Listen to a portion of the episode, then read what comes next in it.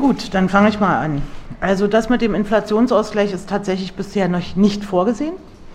Ähm, aber ich habe ja schon angedeutet, dass man jenseits von Inflationsausgleich, wo ja der Nachteil ist, dass man indexiert mit Prozenten, das heißt, kleine Mieten würden sozusagen weniger steigen als große Mieten, ähm, dass man möglicherweise nicht zu leugnende Kostensteigerungen äh, anders auffängt. Also keinen Inflationsausgleich, aber einen wie auch immer gearteten Kostenausgleich. Muss man möglicherweise überlegen, damit nicht äh, ein Großteil von Mietern, Vermietern, wobei ich jetzt nicht so Erkenntnisse darüber habe, dass der Großteil der Vermieter in Berlin sehr sozial ist. Ähm, aber nehmen wir das mal an, ähm, dann würde ja ein Großteil dieser Vermieter sofort ein Härtefall werden. Und Härtefallregelungen, wie gesagt, müssen gesetzlich so ausgestaltet sein, dass sie die Ausnahme darstellen und nicht die Regel. Und vor diesem Hintergrund überlegen wir also so ein Kostenausgleichssystem, aber keinen Inflationsausgleich. Ähm, Einflussnahme der Immobilienlobby. Na, soweit ist ja in der Regel sehr subtil. Auf den Verhandlungsprozess selbst äh, gab es diese Einflussnahme bisher nicht, weil wir haben nicht mit ihnen verhandelt. Wir haben äh, im politischen Raum verhandelt, wir haben mit den anderen Ressorts verhandelt. Wir haben mit Mietrechtsexperten, äh, die haben wir einbezogen in die Gespräche. Ähm, und insofern äh, waren sie da ein Stück weit außen vor. Das kann man kritisieren, ähm, aber es kann auch so interpretiert werden, dass die Interessengegensätze sind ja von vornherein bekannt. Und da muss man sich sozusagen, die muss man auch öffentlich und gesellschaftlich austragen. Also wir werden diese Situation natürlich haben, wenn der Gesetzentwurf in die Anhörung kommt wenn der Gesetzentwurf nach Senatsbeschluss ins Parlament kommt, dann gibt es diese Auseinandersetzung und dann wird man auch alle möglichen Formen der Einflussnahme erleben. Wie sich die SPD hier in diesem konkreten Fall verhält, da sage ich mal ganz klar, sie hat es sich auf die Fahnen geschrieben. Sie ist diejenige, die aus der rechtlichen Idee sozusagen ein politisches Projekt gemacht hat. Ähm, und ich gehe fest davon aus, dass sie es auch bis zum Ende trägt weil alles andere wäre selbstmörderisch. Punkt. Punkt. Auf die Schutzfristen bei Umwandlungen hat es gar keinen Einfluss, weil die ja nach anderen rechtlichen äh, Bestimmungen gelten. Also da kann ich klar mit Nein antworten. Und das Verhältnis zu Genossenschaften, Mietergemeinschaft, Berliner Mieterverein, also diese Diskussionsprozesse laufen ja ständig. Ne? Also wie sich die Genossenschaften jetzt positioniert haben, ist ja allgemein und breit bekannt geworden. Ähm, trotzdem machen wir einen Genossenschaftsdialog. Äh, der BBU führt auch Ende dieser Woche eine Genossenschaftskonferenz durch. Ähm, da hat er jetzt so kurzfristig eingeladen, dass ich da nicht konnte, aber natürlich sind wir gesprächsbereit, ist doch gar keine Frage. Ähm, und die jeweilige Positionierung zu dem konkreten Vorschlag, die ist mir äh, sozusagen so konkret noch nicht bekannt. Also der Berliner Mieterverein hat in ersten äh, Stellungnahmen immer gesagt, dass er diese Mietobergrenze alleine präferieren würde. Inzwischen sagt er aber sehr deutlich, er unterstützt den Vorschlag des Senats. Von der Berliner Mietergemeinschaft habe ich ehrlich gesagt noch keine Stellungnahme gehört. Ähm, und deshalb kann ich mich dazu auch nicht positionieren. Okay, gehen wir mal auf die Seite rüber. Eins, zwei und da hinten drei. Ja, mich würde interessieren, ob äh, damit auch erstmals die äh, möblierten Wohnungen äh, erfasst werden, die ja bisher kaum greifbar sind und äh, Fantasiemietpreise um 30, 40 Euro den Quadratmeter zum Teil verlangt werden. Also soll es da auch Obergrenzen geben? Ja, meine Frage geht ein bisschen äh, praktischer über oder um Kommunikation über die Sache.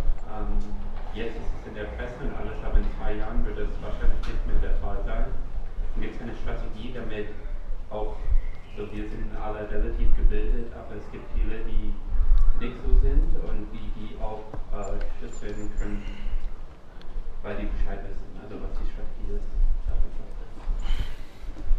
Und da hinten, Partner? Mich würde interessieren, ob es ähm, Planung oder Ideen gibt, die jetzt über die Weggelung von Wohnungsmieten hinausgeht, Gentrifizierung trifft auch mit mit der Verdrängung von Produktion aus den Innenstädten und so. Ähm, vielleicht steht die regulatorisch ganz anders, ist mir klar, passiert. Okay. Also die Frage nach den möblierten Wohnungen ist sehr interessant und sie ist auch äh, sehr aktuell, weil es gibt ja einen Trend, äh, dass äh, möbliert vermietet wird, äh, um damit sozusagen die Ertragslage noch mehr zu erhöhen. Das wird auch gerne mit neuen Lebenseinstellungen und Wohnwelten äh, verbunden. Ja, Co-Living und MySpace und was weiß ich nicht alles. Ähm, wir haben einen ersten Versuch gemacht im Rahmen des Mietspiegels 2019. Wir hatten das Thema Möblierung mit aufgenommen in die Erhebung, weil wir uns erhofft hatten, über die Mietspiegelerhebung dann eben ausreichend Werte zu finden, um solche Grenzen zu bilden. Das ist leider gescheitert, weil es wird sehr viel geredet über das möblierte Wohnen, aber es gibt offensichtlich doch nicht so viel, wie immer darüber geredet wird. Trotzdem halte ich es für richtig, dass wir uns überlegen, ob wir in der Mietentabelle sowas wie einen Möblierungszuschlag mit aufnehmen. Das ist aber noch ein Gedanke, das ist noch keine entwickelte Strategie, weil ich glaube, also das Instrument ist dazu geeignet. Ne, wenn man die Mietspiegeltabelle kennt, da gibt es ja auch Zu- und Abschläge. Ne, also wenn bestimmte Ausstattungsmerkmale fehlen, dann darf man weniger nehmen, als im Mietspiegel steht. Das ist da auch alles, finde ich, jedenfalls gut äh, verständlich dargestellt. Also müsste es auch möglich sein, Möblierungszuschläge abzubilden in dieser Tabelle.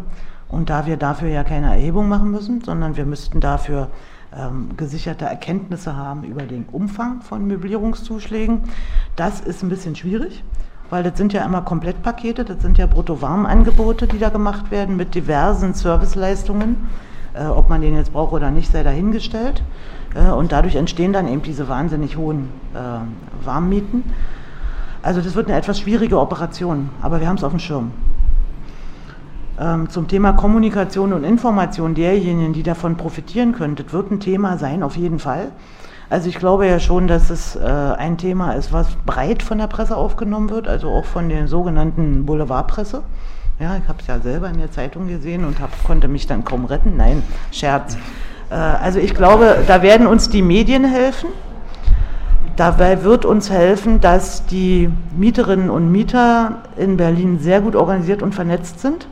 Das heißt, auch die Mieterorganisationen werden, äh, davon gehe ich fest aus, äh, eine wichtige Rolle spielen bei der Popularisierung, Erklärung, Verbreitung dessen, was wir da machen.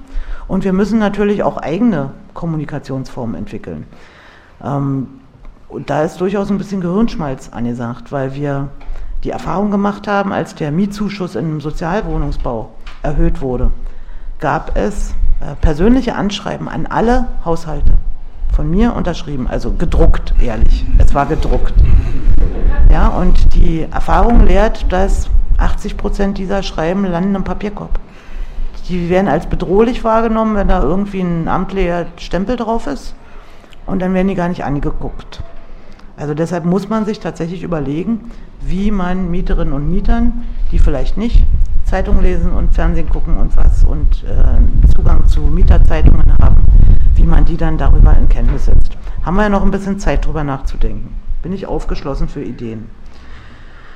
Wenn es darum geht, welche weiteren Überlegungen werden dann angestellt, um die Stadt als das zu erhalten, was wir kennen, dass man da eben nicht nur wohnt, dass da verschiedene Leute wohnen, sondern dass man da auch arbeitet, dass man ein kleines Handwerk hat, ähm, dann haben wir als Kommune da beschränkte Möglichkeiten. Das Gewerbemietrecht ist ja bekanntlich nicht limitiert.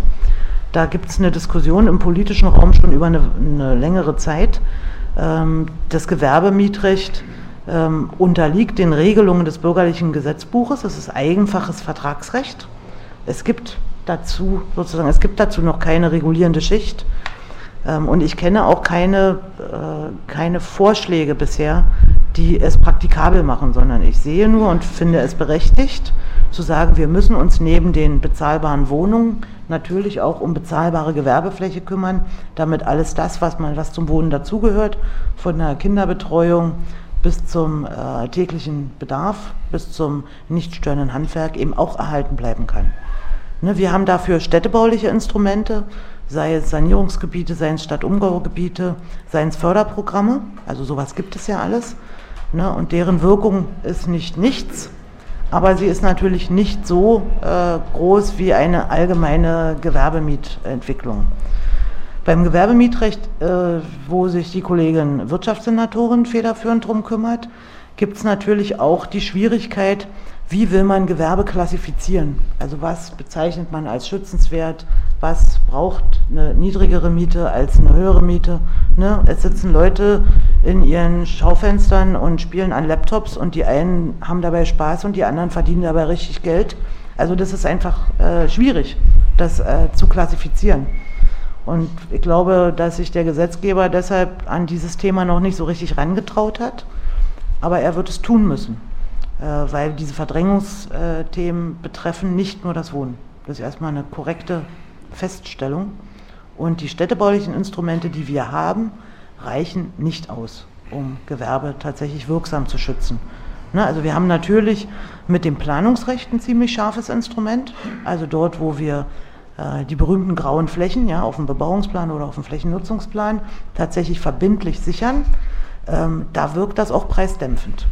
Das ist ganz klar die Erfahrung, aber das Gewerbe, über das wir hier reden, äh, befindet sich ja eher in den Wohngebieten, befindet sich in Mischgebieten, ist überall zulässig. Da haben wir nicht so ein scharfes Schwert beim Planungsrecht. Okay, nächste Runde. Ich habe eins, zwei, drei. Ja. Ich habe eben schon rumgezappelt, du hast es nicht geschickt. Ich habe das so gemacht. Ja, ich habe es gesehen. Mich einfach übersehen. Ja, eins, also du bist, doch als Erster dran. Ja. Ich habe gesagt, eins, zwei, drei. Dann los. Äh, ich wollte wissen, wie Sie sich positionieren. Was ist los? Äh, ich wollte wissen, wie Sie sich positionieren äh, zum Tempelhofer. Wenn ich immer wieder höre Randbebauung, dann kriege ich das Kotzen. Ich habe dafür gekämpft, dass da keine Randbebauung Und ich werde Ihnen sagen, wie die Randbebauung aussieht. Das wird jahrelang eine Baustelle werden, die Umgebung wird, äh, das wird eine Wohnqualität nach unten sein, genauso wie mit dem Berliner Flughafen. Auch schon dieser Kelvin hat auch schon gelabert von der Bebauung. Und ich möchte wissen, ob Sie wirklich hier hundertprozentig gegen eine Randbebauung auf dem Tempelhofer Feld sind. Danke. Sie waren, glaube ich, nächste, oder? Ja. Ich habe zwei Fragen. Und zwar die eine Frage ist ähm, die Entwicklung, die wir auf dem Wohnungsmarkt haben, gerade was die großen Immobiliengesellschaften, die investorengetriebenen Spekulationsimmobiliengesellschaften sind, die wird ja sehr stark gefördert durch die Grundsteuerbefreiung bei den politischen Share-Deals, die man in den letzten Jahren ja gesehen hat. Und ich wundere mich immer, warum das immer noch nicht angegangen ist, weil es aus meiner Sicht doch viel einfacheres Mittel gewesen wäre, da zunächst mal eine Regel vorzuschieben. Und die zweite Frage, die ich habe, ist, wir haben ja neben der Wohnungsproblematik auch ein globales Problem, das ist, der, ist die Klimaerwärmung und wir haben das große Thema der CO2-Einsparung, was auch die Wohnungswirtschaft betreffen wird. Und die Wohnungswirtschaft natürlich sagt, wir können keine Maßnahmen durchführen, die kosten Geld. Und gerade jetzt durch den Mietendeckel haben wir jetzt sozusagen keine Möglichkeit mehr, irgendwelche äh, Maßnahmen zur CO2-Einsparung, sprich Heizungsanlagenoptimierung und die Dämmung ist ja durch, aber alle anderen in, äh, Maßnahmen, die da so im Raum schweben, ähm, das erfahre ich aus der beruflichen Praxis, die alle sagen, wir haben kein Geld und gerade jetzt können wir, müssen wir jedes Budget zurückstellen, wir sind jetzt völlig planungs, äh, können nicht mehr planen, wir können nichts mehr machen, wir sind uns in die Hände gebunden. Okay, verstanden. Okay, dritte auch auf der Seite. Wann hat es dran genannt?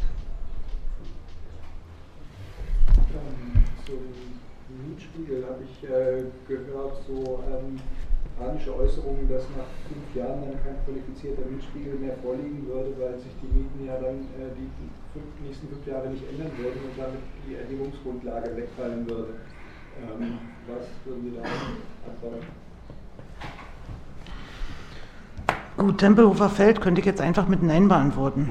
Würde auch reichen wahrscheinlich. Hier in dieser, äh, ja, können Sie sich merken, sage ich laut, sage sag ich bei jedem Mal, nicht nur weil das Gesetz gilt, sondern weil das Flughafengebäude und das Feld eine städtebauliche Einheit sind, die einen enormen Nutzen für Berlin haben.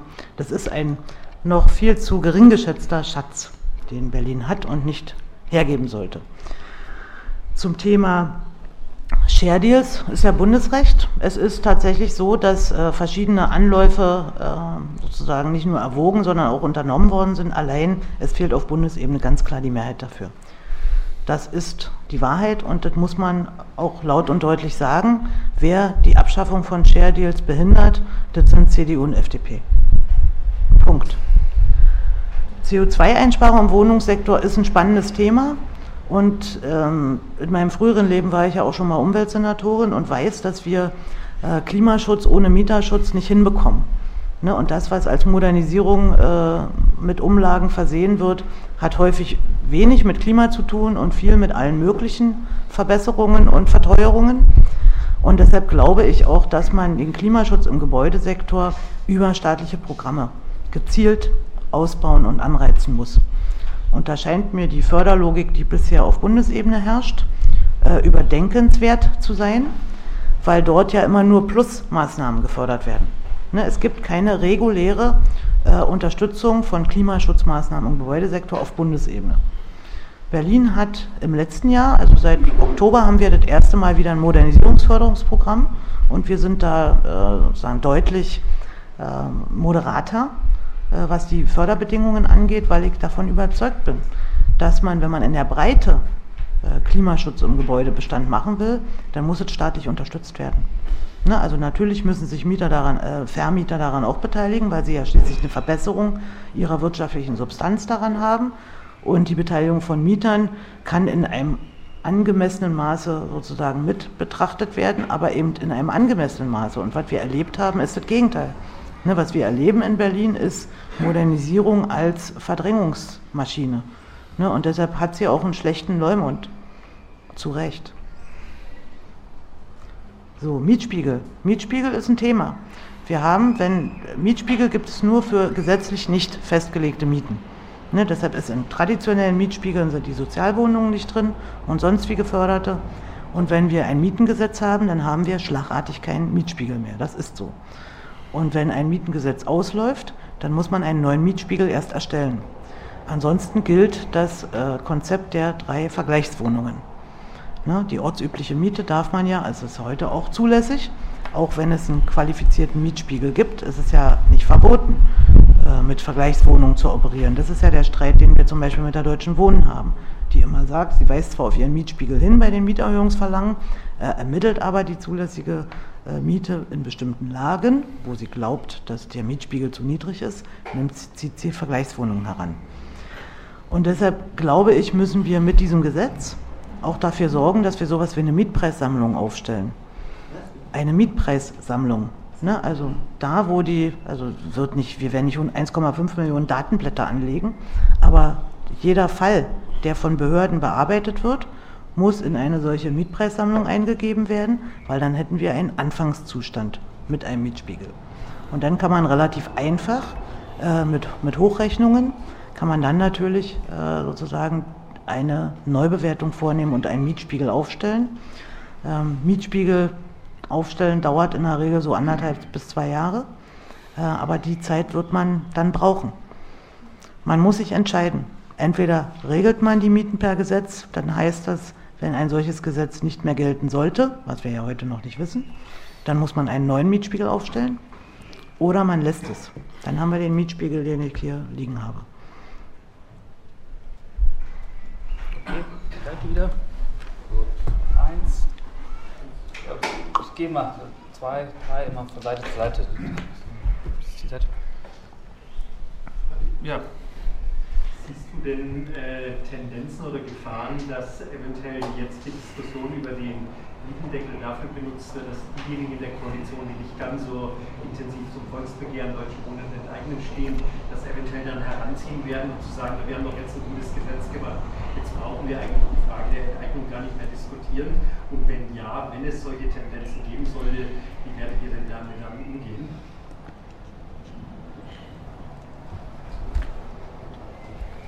Ja, ähm, Frage Brandenburg-Berlin. Äh, gibt es aus, sagen wir mal, Potsdam zum Beispiel, gibt es aus Kommunen, äh, aus dem Land wahrscheinlich nicht, aber aus den Kommunen Anfragen, äh, eure teure, teure Arbeiter, und ich kann beides mal loben, ja, äh, äh, dass deutlich äh, eventuell auch anzuziehen. Ja, da soll ja ein bisschen Bandbreite entstehen, also eine Vorbedrückung so ein bisschen sich ignorieren. Und zweite Frage ist, die Hintergrundschrift hat ja öfter mal aufgerufen, also angebracht, ähm, dieses Wohnungsproblem zu klären, äh, ohne die Stadt hässlich zu machen und lebensunwert, würde ja auch eine strategische Planung, die aus meiner Sicht immer noch nicht ausreichend ist, zwischen Brandenburg und Berlin, die Verkehrswege einschließen, die aber auch eine völlig andere Idee vielleicht von Architektur äh, nicht, also wir leben immer noch in den Höhlen, die wir vor 10 Millionen Jahren gezogen haben. Wir bauen jetzt draußen aus Holz und Stahl, umgeben die mit Sondermüll, wir nennen es Trennung. Und da hat sich eigentlich von der Primitivität her nicht, wirklich was entwickelt. Eigentlich bräuchte man qualitativ was völlig Neues. Raus ist weg. Äh, das könnte man vielleicht auch mal anregen, die Köpfe ein bisschen zu kochen, dass ihr nicht immer das Problem habt, wo verbauen wir den nächsten freien Platz. Das ist eine Katastrophe. Und man muss doch nicht hochbauen, gesamtbewegen. Okay. Sie? Ich habe nur mal eine grundsätzliche Frage, welche Optionen, welche politischen Optionen gibt es, dass mit der sozialen Wohnungsförderung, die ja nach einer gewissen Zeit, 15 oder 20 Jahre, die Programme sind, auslaufen, dass man dann mal beendet und sagt, wenn eine Wohnung einmal gefördert worden ist, dann bleibt sie immer so in der Richtung. Mit allen Nuancen, man gibt. Das heißt, es ist immer erstaunlich, wenn ich jeden Tag in der Zeitung wieder lese, wie viele Wohnungen in Berlin aus der Sozialbindung ausfallen und gleichzeitig kommt man nicht hinterher, der neuen Wohnraum, preisgünstige Wohnung zu schaffen mit einer entsprechenden Bindung und der ist ungefähr nach 20 Jahren auch wieder raus. Also die grundsätzliche Frage ist, wäre bundesrechtlich etwas, welche, welche Perspektiven kann man da aufzeigen, dass sich da mal was ändert? Okay, das ist ja ein großes Programm für diese kleine Runde. Also das Verhältnis dieses Mietengesetzes zum Volksbegehren von der SPD ganz klar als Ersatz angesehen. Das ist, das sagen die auch öffentlich, deshalb kann ich es hier auch wiederholen. Also das ist gar kein Problem. Aber ich sage mal, das Schöne an Volksbegehren ist ja, dass das Volk gefragt wird. Und das Volk hat jetzt beim ersten Mal sich schon sehr deutlich geäußert. Und wir werden möglicherweise eine Auseinandersetzung haben äh, zwischen den Parteien innerhalb des Senats, ob man das Verfassungsgericht befragt oder nicht befragt. Das kann ich gar nicht absehen. Äh, und da gucken wir mal, ne, was passiert. Ne, und ansonsten ist klar, solche Volksinitiativen führen dazu, dass gesellschaftspolitische Kräfte jenseits von Parteien äh, auch mal Dinge in die Hand nehmen. Und entweder gibt es Parteien, die sich da unterstützend zeigen, oder es gibt Parteien, die an, sich an die Seite stellen. Und das muss sich dann jede Partei selber überlegen. Ne, also Volksbegehren sind jedenfalls nicht geeignet, die Koalition zu gefährden, weil sie sind ja auch nicht Gegenstand des Koalitionsvertrages. Volksbegehren haben ihre eigene Dynamik. So, Verhältnis Brandenburg-Berlin. Gibt es Anfragen? Ja, es gab tatsächlich Anfragen. Es gab tatsächlich Anfragen von höchster Spitze aus Brandenburg. Ja, also meine Amtsschwester hat sich also herzlich darum gebeten, dass sie das einmal alles geschickt bekommt. Hat sie natürlich bekommen. Ähm, und das hat natürlich auch was damit zu tun, was ich erstmal schätze. Also ich neige nicht dazu, ähm, äh, noch auf eine SPD, die im Taumeln ist, nochmal draufzuschlagen. Wenn die SPD es ernst meint, damit, dass sie für soziales Wohnen gute Antworten geben will. Ne, und das tut sie ja im Moment auch auf Bundesebene. Ne? Also auch diese Interimsspitze hat ja gesagt, sie würde da gerne bundesweite Regelungen haben und sie unterstützt außerordentlich, dass ein Land jetzt hier mal äh, den, den ersten Schritt macht. Ne? Und der erste Schritt ist ja bekanntlich der schwierigste. Ne? Also wir befinden uns hier in völligem Nirvana. Es hat ja noch keiner gemacht. Also deshalb müssen wir auch zusehen, dass wir es gut hinbekommen. Also Nachahmer ähm, sind außerordentlich erwünscht. Es gibt auch entsprechende Initiativen. Also in München gibt es zum Beispiel ein Volksbegehren für genau eine solche Mietendeckelung.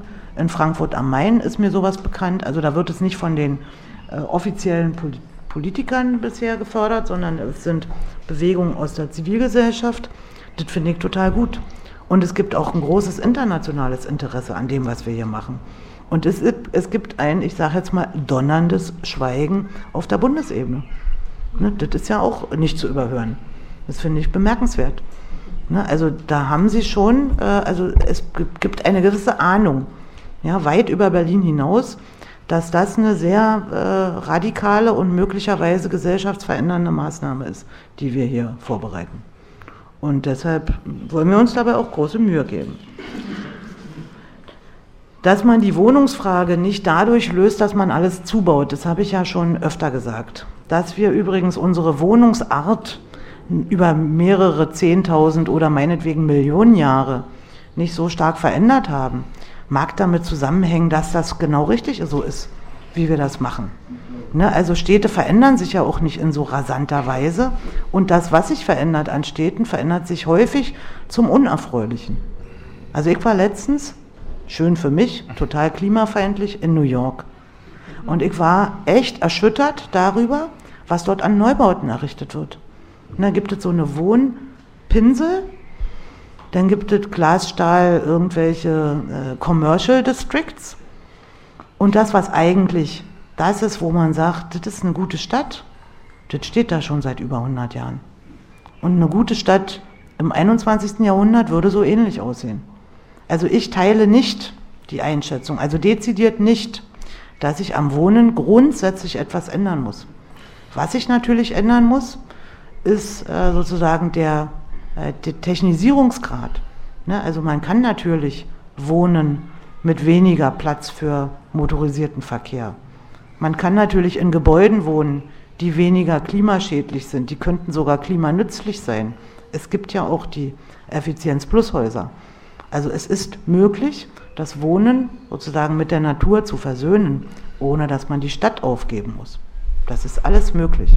Dazu muss man bereit sein, äh, über äh, Entwicklungen über den Tellerrand hinaus zu betrachten. Also wir haben nicht umsonst einen Landesentwicklungsplan Hauptstadtregion, der eine Entwicklungs-, also einen Siedlungsentwicklungsraum definiert, in dem nach den groben städtebaulichen Parametern, die man in der Planung so hat, über 500.000 zusätzliche Wohnungen möglich wären, ohne dass man das Siedlungsgefüge zerstört. Also es ist möglich. Ne, was man nicht machen darf, man darf nicht Landschaften, die äh, hohen Naturwert haben und keine äh, klimafreundliche Erschließung aufweisen, die darf man nicht zubetonieren. Das ist klar. Also dieses amöbenhafte Auslaufen von Städten an ihren Rändern, das hat ja Berlin über Jahrzehnte sehr gut verhindert und ich finde, da müssen wir hart bleiben. Da müssen wir hart bleiben, die Regionalparks schützen, wir müssen die Wohnungs- und Siedlungsschwerpunkte an den Schienenachsen konzentrieren, wir müssen die Städte in der Fläche Brandenburgs äh, einbeziehen in dieses System sozusagen der Metropolregion weil mit einer guten Verkehrsanbindung kann man auch am Ruppiner See wohnen. Da ist es im Übrigen auch total schön. Ähm, also die einen mögen es mögen, die anderen nicht so. Ne? Also ein regionales Verständnis äh, von Wohnen, Leben, Arbeiten zu entwickeln in Berlin und Brandenburg. Darin sind wir, äh, glaube ich, relativ weit. Der Hauptknackpunkt ist natürlich die, die Mobilitätsversprechen, ne? weil heutzutage funktioniert kein, keine Gesellschaft mehr ohne Mobilität. Das hat sich so, da hat sich was verändert, ja, in den Millionen Jahren. Und deshalb müssen wir auch äh, die klimafreundliche Mobilität ausbauen. Es gibt eine ganz gute Vereinbarung zwischen Berlin, Brandenburg und dem Bund, was den regionalen Schienenverkehr angeht. Und wo es noch Nachholbedarf gibt, ist das Thema äh, kleinteilige ÖPNV-Verbindungen im Berliner Umland. Ne, also da gibt es ja häufig nur so dreimal am Tag einen Bus und dann passen die nicht zusammen. Ne, und die BVG darf nicht ins Umland fahren und so weiter. Also über solche Dinge muss man weiter reden. Ne, und dieses Gespräch wird auch geführt. Zum Thema dauerhafte soziale Bindung fällt mir immer ein, es gab mal eine Wohnungsgemeinnützigkeit. Ja, da war die Bindung sozusagen durch gesetzliche und steuerliche Regelungen war dauerhaft. Ähm, natürlich könnte man sich jetzt die Frage stellen, die wir uns im Ernst schon stellen, wenn jetzt herausgefunden worden ist, zwölf Jahre nachdem das so ist, dass das Gesetz des Wohnungswesens eigentlich die Rechtsgebungskompetenz der Länder ist, dann könnte man natürlich überlegen, ob man die Gemeinnützigkeit auf Länderebene einführt.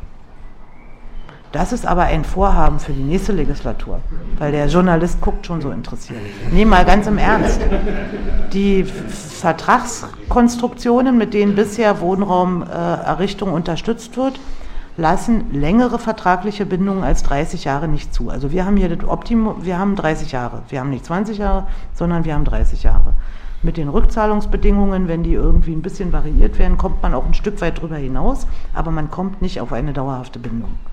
Auf längere Bindung kommt man natürlich in Erbpachtverträge. Ne, je nach der, der Laufzeit der Erbpachtverträge kann man dort natürlich auch längere Bindungen machen. Und auf längere, respektive dauerhafte Bindungen, so dauerhaft wie politische Entscheidungen sein können, kommt man natürlich mit seinen eigenen Unternehmen, also mit Wohnungen im öffentlichen Besitz. Weil wir haben aus unseren Wohnungen, ne, von den 300.000, 310.000 sind es inzwischen schon wieder, von den 310.000 städtischen Wohnungen sind ja nur wenige, ich glaube 30 oder 40.000 Sozialwohnungen nach dem äh, Recht des sozialen Wohnungsbaus. Aber wir haben festgelegt, dass 60 Prozent aller Wohnungen in der Wiedervermietung nur an Menschen mit Wohnberechtigungsschein gehen dürfen und dass für die auch eine quasi Mietobergrenze gilt, nämlich eine Kappungsgrenze bei 30 Prozent ihres Nettoeinkommens. Also man kann über politische Regelungen in den eigenen Beständen de facto dauerhafte Sozialwohnungen herstellen. Aber so lange, wie die Legislaturperiode ist. Na, ich sage mal so dauerhaft, wie politische Entscheidungen dauerhaft sind. Das habe ich ja vorher gesagt. Ne, und ich könnte mir jetzt vorstellen, dass es schwierig ist, bestimmte Entscheidungen zurückzunehmen, die im Sinne der Menschen als sehr sinnvoll angesehen werden. Ich könnte mir auch vorstellen, dass die Berlinerinnen und Berliner sehr lautstark dagegen protestieren würden, wenn jemand versucht, das zu machen. Ne? Also deshalb gehört zu den Strategien äh, für eine soziale Stadtentwicklung ganz klar die Ausweitung des öffentlichen Wohnungsbestandes. Ne? Weil anders, also so, so lieb ich Genossenschaften habe, mit Genossenschaften können wir sowas nicht vereinbaren. Die bestehen natürlich darauf, dass sie für ihre Mitglieder da sind und dass sie da eine hohe Autonomie haben. Das ist auch okay, aber das heißt, sie sind sozusagen für diese Art der Wohnraumversorgung kein schlechter Partner, aber erste Wahl sind die öffentlichen Wohnungsunternehmen. Also in diese Richtung, finde ich, muss man denken, wenn man über dauerhafte Bindungen nachdenkt. Seite, und zwar meine Kollegin, nehmen wir mal einfach die hinteren drei. Wir hatten in der Pause auch schon mal kurz gesprochen, die Schwierigkeit, die so ein bisschen bestünde, ist ja trotzdem, wie sieht so eine Realität dann am Mietmarkt aus? Also wenn es sozusagen darum geht, dass ich gerade in innerstädtischen Bezirken dann tatsächlich eine Wohnung suche, wie, wie, inwieweit bin ich selber als zukünftiger Mieter eigentlich bereit, mit dem besten Wissen, was ich angeben muss, dennoch mehr zu zahlen, für eine Intransparenz auch zu sorgen und sozusagen alles zu tun, an dieser einen Wohnung, die jetzt für meine Familie eine Dreizimmerwohnung in dieser möglich ranzutun.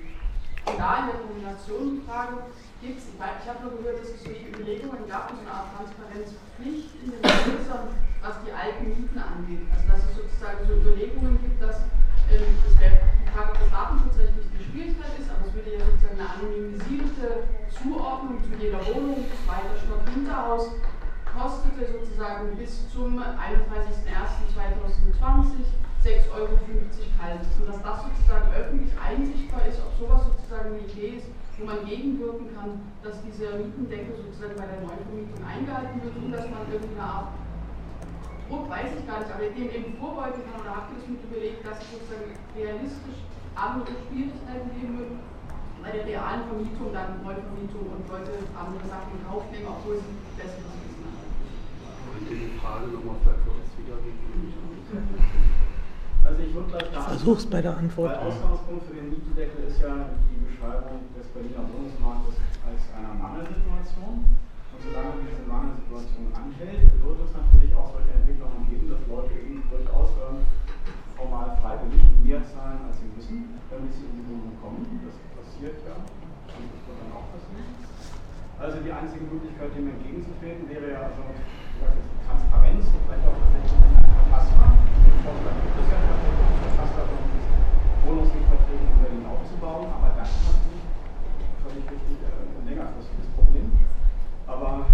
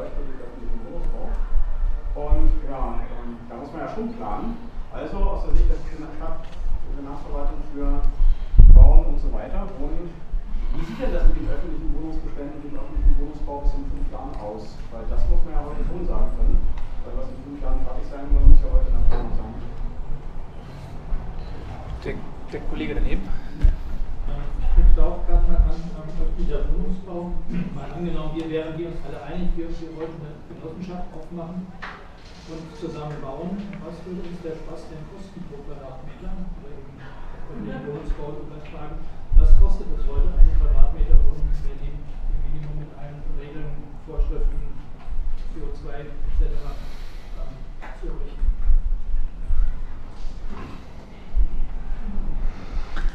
Auch ein schönes Programm. Also, ich meine, wir haben heute schon einen Graubereich im Wohnungssektor. Es wird immer einen Graubereich im Wohnungssektor geben. Es wird aber anders als heute die Möglichkeit geben, sich mit Unterstützung öffentlich-rechtlicher Stellen dagegen zu wehren. Ne, heute muss ich vor das Gericht gehen. Ne, heute gibt es kein, äh, keine Behörde, bei der ich sagen kann, ich habe ja aber einen Vermieter, der presst mich aus wie eine Zitrone. Ne, selbst dieses äh, Paragraph 5 Wirtschaftsstrafrecht, was jetzt nach dem Vorschlag von Frau Barley, ehemalige Justizministerin, überführt werden soll ins BGB, äh, dass man Mietwucher äh, entgegentreten kann. Selbst das ist derzeit kein bisschen praktikabel, weil der Mieter muss dem Vermieter nachweisen, dass er eine Mangellage ausnutzt. Wie soll er denn das machen? Ne, also wir haben derzeit überhaupt gar keine Möglichkeit, gegen solche Graubereiche vorzugehen. Und der Mietendeckel wird insofern die Situation natürlich etwas verbessern. Ähm, und ich habe keine Illusion, dass man äh, auch künftig solche Dinge noch finden wird. Selbstverständlich wird das so sein. Und äh, eine Transparenzpflicht, also eine Auskunftspflicht und so weiter, wird natürlich im Gesetz geregelt werden. Und weil wir die, die Vorstellung darin besteht, die Wiedervermietungsmiete darf nicht höher sein als die Vormiete, es sei denn, sie liegt über der künftigen Mietobergrenze. Dann muss sie auf diese Mietobergrenze abgesenkt werden. Dafür muss ich die Vormiete ja wissen. Dass wir ein öffentlich einsehbares Wohnungskataster mit allen ehemaligen Miethöhen haben werden, das kann ich mir nicht vorstellen weil das ist, eine, das ist eine Verwaltungsapparatur, die kann man für einen befristeten Zeitraum von fünf Jahren überhaupt nicht aufbauen.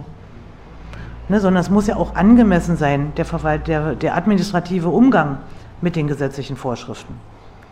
Ne, was ich angedeutet habe, dass wir, indem wir alle Fälle, die bei den öffentlichen Stellen ankommen, in geeigneter Weise und einheitlich und IT-gestützt selbstverständlich äh, registrieren, werden wir so einen Grundstock haben, einer Mietpreissammlung.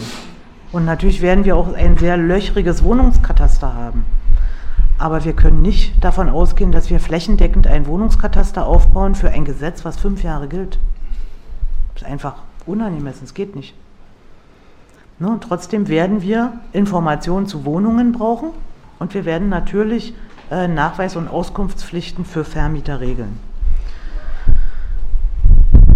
viele Menschen in den Wohnungsämtern künftig gebraucht werden, das kann, kann ich zum jetzigen Zeitpunkt noch nicht sagen, weil wir müssen ja sinnvolle Annahmen treffen. Also mit wie vielen Fällen rechnen wir, dass Menschen sich beschweren. Also die Wohnungsämter werden ganz bestimmt anlassbezogen tätig werden und nicht flächendeckend kontrollieren können.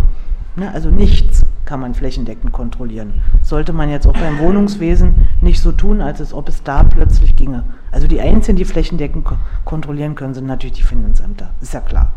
Aber das sind doch wirklich die einzigen. Ne? Andere Ämter sind mir nicht bekannt, die sowas könnten.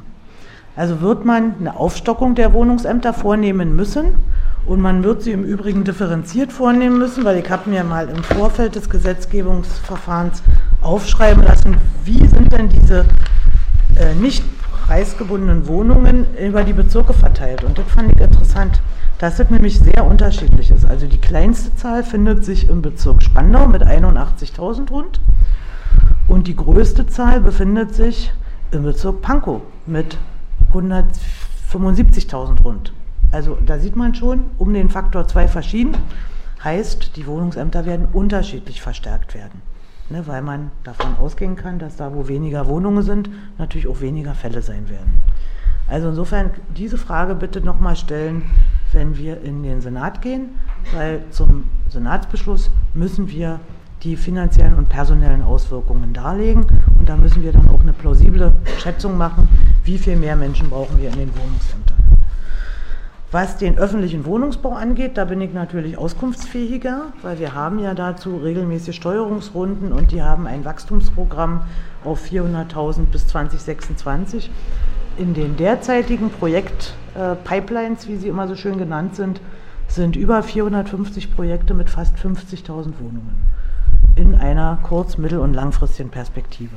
Und wir werden natürlich alles tun, um diese Pipeline sozusagen erstens weiter zu befüllen und die Realisierung, soweit es geht, zu beschleunigen. Da trifft man auf ganz normale Hindernisse. Ne? Also wenn man einen Bebauungsplan braucht, dann braucht man einen Bebauungsplan. Der, und wenn er nicht da ist, muss man ihn aufstellen. Und das dauert dann. Und es gibt auch äh, aktuell schon das normale Hindernis, dass man die Baukapazitäten nicht bekommt, die man haben will. Ne? Also die Bauwirtschaft muss äh, in dem gleichen Zuge, wie wir hier nicht nur öffentliche Investitionen, sondern auch Wohnungsbauinvestitionen forcieren, brauchen wir äh, sozusagen ein Mitwachsen in der Bauwirtschaft. Das äh, bespreche ich sehr regelmäßig mit den Kollegen und es gibt da eine gewisse Skepsis, ob denn das auch wirklich und so und so, aber kommen wir ja nicht drum rum, weil die andere Seite der Medaille ist, das, was wir auch schon sehen, sind überdurchschnittliche Kostensteigerungen im Bausektor. Ne, also die Baukosten steigen viel, viel schneller als die allgemeine Inflation, was auch mit Knappheiten in diesem Bereich zu tun hat. Ne, und wenn wir wollen, dass man zu vernünftigen Preisen künftig noch Wohnungen bauen kann, dann brauchen wir äh, wieder eine Normalisierung der Baupreise. Also im Prinzip aus diesen Mangelsituationen und aus der Wachstumsdynamik entwickeln sich also diverse Herausforderungen, die auch nicht alle irgendwie politisch beeinflusst werden können. Ne, also ein VEB Wohnungsbaukombinat werden wir nicht gründen, glaube ich ähm, sondern wir werden mit der Bauwirtschaft kooperieren, die da ist. Äh, und wir werden sie ermutigen, ihre Kapazitäten so auszuweiten, dass wir auch das, was wir bauen äh, wollen und was wir bauen müssen, auch bauen können. Und wenn Sie nach den Preisen fragen, was kostet heute ein Quadratmeter Wohnfläche, dann kommt es natürlich ganz drauf an, lege ich eine Tiefgarage an, unterkellere ich das Gebäude, wie groß sind die Wohnungen, wie ist das Verhältnis von Erschließungsfläche zu Wohnfläche. Also man hat Möglichkeiten beim städtebaulichen und beim architektonischen Entwurf, Kosten minimierend zu arbeiten und trotzdem kommt man heutzutage auf Preise, die irgendwo bei 2900 Euro den Quadratmeter liegen. Ja, also wenn man gut ist, kommt man ein bisschen drunter und wenn man verschwenderisch ist, kommt man ein bisschen drüber. Ne, und die allgemeine Preisbeobachtung, die man so hat, zeigt, dass das leider plausibel ist. Jetzt habe ich alle Fragen beantwortet. Okay. Wir haben anderthalb Stunden Veranstaltung gemacht. Noch eine Runde Fragen oder dann. Also nee, nein. Schon wieder nee, das gar nicht, sondern es sind alle dran, sozusagen erstmal noch nichts gefragt haben. Sie haben noch nichts gefragt, Sie haben noch nichts gefragt, Sie haben noch nichts gefragt. Äh, der Kollege da hinten. Ja. Ähm, ich hätte eine Frage zu dem Sanktionsmechanismus. Habe ich das vorhin richtig verstanden, dass Vermieter praktisch einen Freifahrtschein haben, dann beschwert sich jemand und dann wird ihnen gesagt, okay, jetzt bitte anpassen an, an die vorherige Miete, sonst gibt es rechtliche Konsequenzen, sonst gibt es diese bis maximal 500.000. Äh, mich würde interessieren, wie es der zukünftige Staffelmietverträgen läuft. Sind die denn eingeschworen oder gibt es eine besondere Regelung da? Ich würde gerne wissen, äh, wie Sie sich dazu verhalten mit dieser Kappungsgrenze, die die Deutsche Wohnen selber äh, quasi als Gegenvorschlag zum Mietendeckel jetzt äh, einführen will und dem, dementsprechend natürlich auch die Bürgermeisterin von Steglitz-Zehlendorf jetzt eine Vereinbarung geschlossen hat mit der Deutschen Wohnen, um dann die ganze Geschichte mit dem Mietendeckel zu konterkarieren. Und äh, wenn ich morgen meine zweite Frage zieht ab auf den Tag der Immobilienwirtschaft morgen der ZIA in der Mercedes-Benz Arena oder Bremen. Was halten Sie, äh, da trifft sich also die Immobilienlobby, ganz kurz für die, die nicht wissen, was da morgen los ist, äh, und spricht also mit der großen Politik, dem Bundesbauminister Seehofer und weiteren großen Politikern über die äh, Immobilienwirtschaft unter Ausschluss der äh, Betroffenen, sprich der Mieter und der diejenigen, die die ganze Chose bezahlen müssen. Also ist meine Frage, was halten Sie davon, wenn es wie die BaFin so ein, so ein ähnliches Wohnungs- Wirtschaftsaufsichtsamt oder äh, Kontrolle geben würde, die also dieser großen, mittlerweile ausgearteten äh, Industrie, Lobbyismus, Tralala-Geschichte mit, weiß ich nicht, 46.000 Teilnehmern und Verbänden da mal auf die Finger guckt und sagt, also bis hierhin und nicht weiter. Okay. Also Sanktionsmechanismus hat nichts mit Freifahrtschein zu tun, sondern alle Gesetze sind ja so, dass man erstmal davon ausgeht, dass man sich dran hält. Und wenn man dagegen verstößt, erst dann kommt es zu einer Sanktion. Ne? Also es wird keine irgendwie präventive Beobachtung aller Vermieter geben, ob die das alles richtig machen, sondern praktikabel ist ein System, wo Mieterinnen und Mieter sich beschweren können und daraufhin wird die Behörde tätig. Und dann greifen sozusagen die äh, Ordnungsgelder bis zu 500.000. Und natürlich wird das Ordnungsgeld, das wird dann auch nochmal interessant, also dieses, das wird ja jetzt aufgeschrieben, ne? also es ist ja auch nicht im Sinne äh, des Erfinders, wenn der dann äh, sein Ordnungsgeld bezahlt und die Miete trotzdem zu hoch ist. Also er muss ja absenken und zahlen. Ne? Logisch. Staffelmietverträge nach unserem derzeitigen Kenntnisstand und ich empfehle unsere Internetseite mit den Fragen und Antworten zum Mietendeckel. Ich glaube, da gibt es zu Staffelmieten auch eine Antwort. Ähm, wir gehen natürlich aus, davon aus, dass die derzeitige Mietstaffel dann eingefroren wird und dass die anderen nicht mehr wirksam werden. Das ist der, der Mechanismus des Gesetzes. Alles andere wäre ja verrückt. Gegenvorschlag der Deutschen Wohnen, also der Gegenvorschlag der Deutschen Wohnen, der war offensichtlich nicht ernst gemeint, weil er hat ja gesagt, der gilt überhaupt nur, wenn es nichts anderes gibt. Ne, sie haben es ja sofort zurückgenommen, also unter der Unterschrift im Kleingedruckten wird es zurückgenommen. Und deshalb kann ich das als Beitrag zur Diskussion verstehen. Und ich kann auch das Interesse verstehen daran, dass man einen eigenen Beitrag zur Diskussion äh, leisten will, aber ich kann es nicht ernst nehmen. Ich kann es de facto nicht ernst nehmen weil es ist ja selber sozusagen relativiert im eigenen Text. Und deshalb kann ich mich auch zu den Inhalten überhaupt nicht verhalten. Ne, wenn man das jetzt mal ein bisschen weiter streut, ne, wenn wir über Vergesellschaftung und was davor passieren muss und was ist vergesellschaftungsreif und so weiter redet.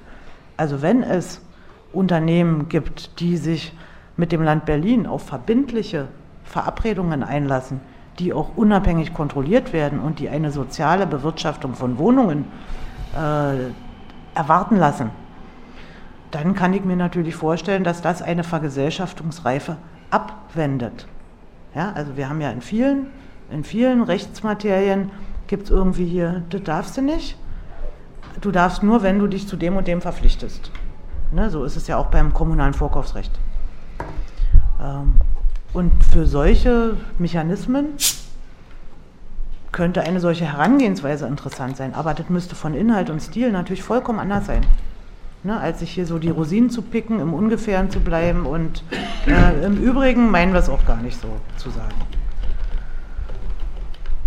Und wenn es darum geht, ob man Immobilienunternehmen ähm, stärker beaufsichtigen müsste, als es bisher der Fall ist, dann sage ich dazu mal etwas sibyllinisch, dazu bräuchte man eine Rechtsgrundlage. Ne, weil es gibt keine staatliche Aufsicht, ohne dass sie klärt ist, was sie machen soll. Und die Situation ist ja seit den 90ern, 2000 eher eine andere gewesen, dass immer mehr Schranken abgebaut worden sind. Dass also die Wirtschaftstätigkeit solcher Unternehmen äh, sehr stark erleichtert worden ist. Ne, also man müsste, wenn man in diese Richtung denkt, ich weiß übrigens auch nicht, ob man auf alles sowas, äh, also die, der Etatismus, der ist äh, sozusagen, der hat auch Gefahren, ne, weil man kann natürlich nicht alles unter staatliche Aufsicht stellen. Was man aber ganz sicher tun muss, ist das Recht des Wohnens in, eine, in einer Weise wieder in eine Balance zu bringen, äh, damit das, was es ausdrücken soll, nämlich dass man äh, jedem Menschen angemessen Wohnraum zur Verfügung stellen kann, dass das auch wirklich wieder möglich wird. Und dazu braucht es ganz bestimmt mehr als unser Berliner Mietengesetz. Aber ehrlich gesagt bin ich damit jetzt erstmal gut beschäftigt. Okay, dann Sie jetzt noch? Ja. Also äh, zwei Fragen. Es gibt ja mehrere Mietbetreiber, die sie zwar alle einnehmen wollen, Also das ist die Modernisierungsumlage, haben wir schon gesprochen, da gibt es kaum Prinzip, die nicht mehr in der Höhe gerechtfertigt ist, aber die nächste, der nächste Mietentreiber ist die Grundsteuer. Die ist äh, ja neu beschlossen worden im Bundestag. Und äh, die Grundsteuer kann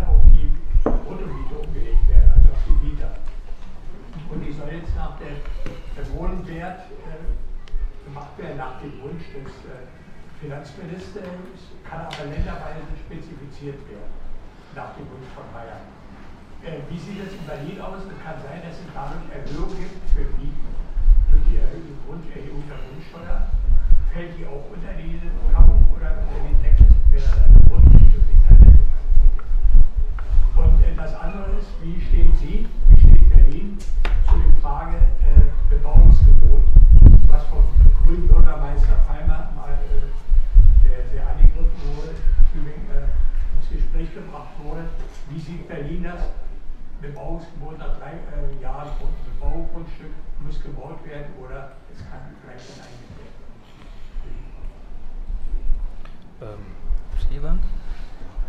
Bei den juristischen Auseinandersetzungen, die ich jetzt mit Deutsche Wohnen als Mieter führe, spielt natürlich das Miet, der Mietspiegel eine große Rolle und die Bewertungsfaktoren. Nicht?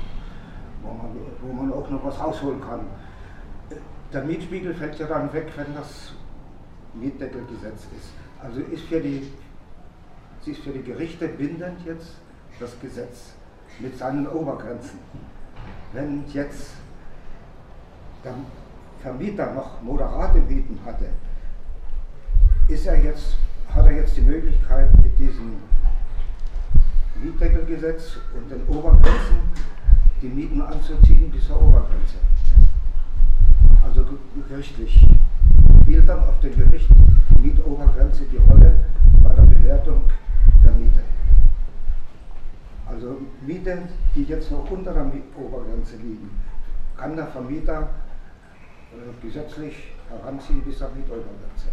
Also wird, werden auch den, Hab die Frage verstanden. Wird, wird dem Vermieter die Möglichkeit gegeben, jetzt noch äh, mehr rauszuholen, als wir bisher rausgeholt haben. Okay, dann erstmal die beiden. Gut, also ich, ich habe erläutert, dass wir auch beim Thema Modernisierung was machen wollen bei dem Gesetz, weil dieses, äh, die Regelungen, die jetzt gelten, die sind zwar besser als vorher, ne, also nur noch 8% und es gibt eine Kappungsgrenze, das ist ja immerhin schon eine Verbesserung, aber die reicht natürlich nicht. Deshalb werden wir in diesem Mietengesetz auch Regelungen für Modernisierung treffen. Was wir nicht machen können, wir können natürlich nicht das Bundesrecht ändern, weil wir sind nicht der Bundestag, sondern wir sind das Land Berlin. Was die Grundsteuer angeht, äh, bin ich ehrlich gesagt äh, genauso Zeitungsleser wie Sie.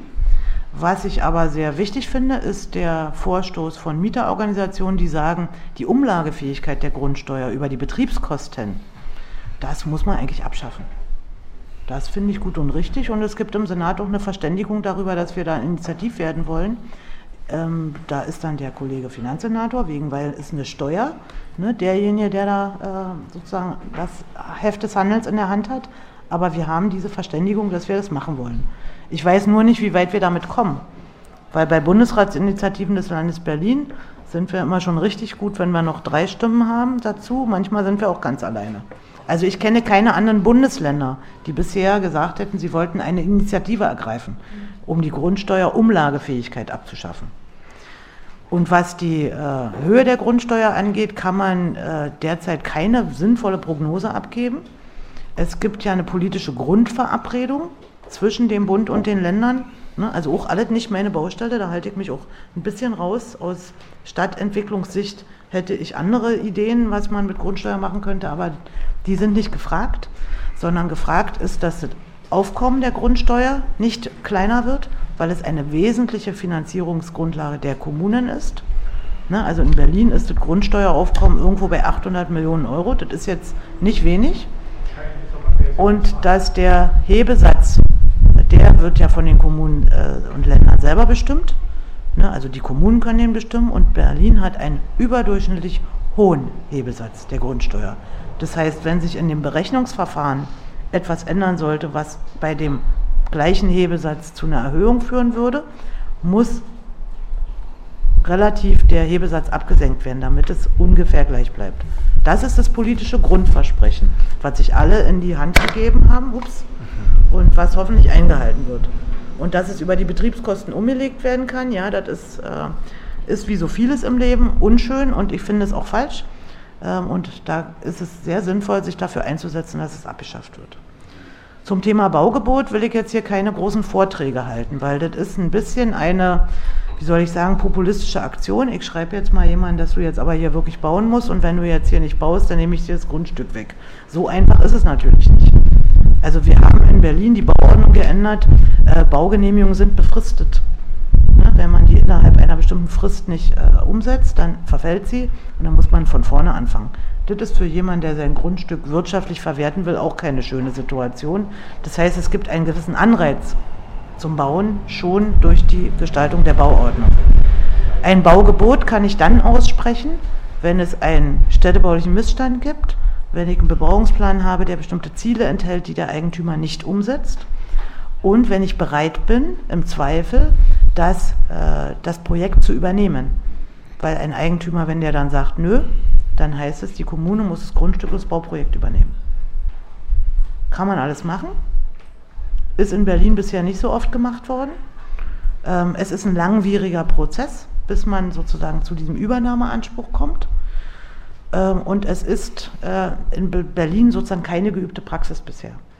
Ne, ich höre und finde es auch gut, wenn der eine oder andere Bezirk das macht. Das ist ja Sache der Bezirke in Berlin, äh, diese Städtebauinstrumente zu benutzen.